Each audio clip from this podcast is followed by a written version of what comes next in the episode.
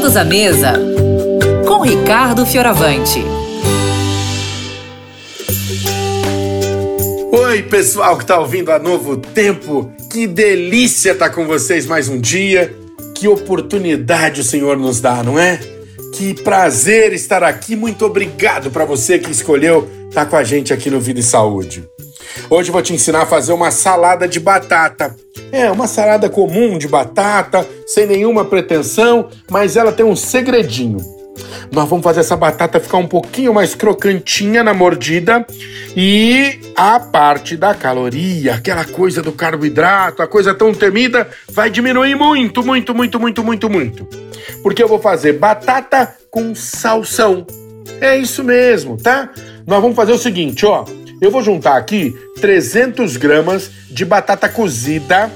Ela tá firminha, tá? Não tá aquela cozida molenga, não. Cozida bem firminha e tá assim num tamanho de 2 centímetros mais ou menos, cubinhos.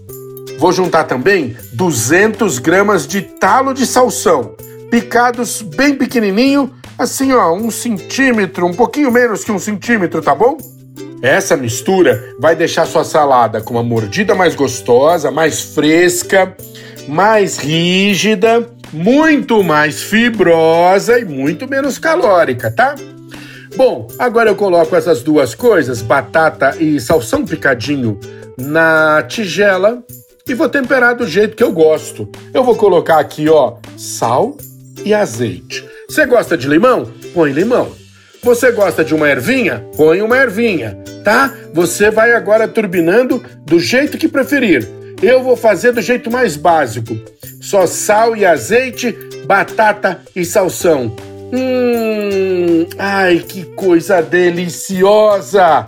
Salada com sustância, né, gente?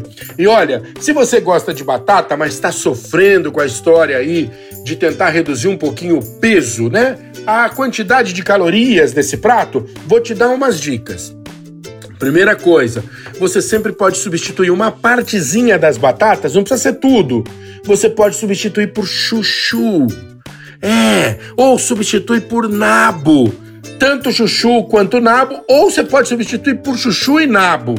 A proporção que você substituir, que você conseguir colocar, uns 30% ali, não precisa mais do que isso, já dá uma queda muito grande de caloria, tá?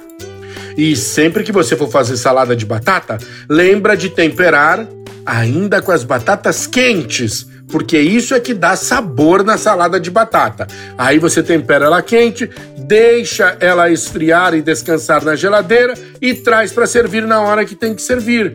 Hum, os temperos ficam muito mais destacados, tá? Um grande beijo, fiquem com Deus e tomara que o Senhor nos permita estar aqui de novo amanhã. Um beijo grande, tchau, tchau!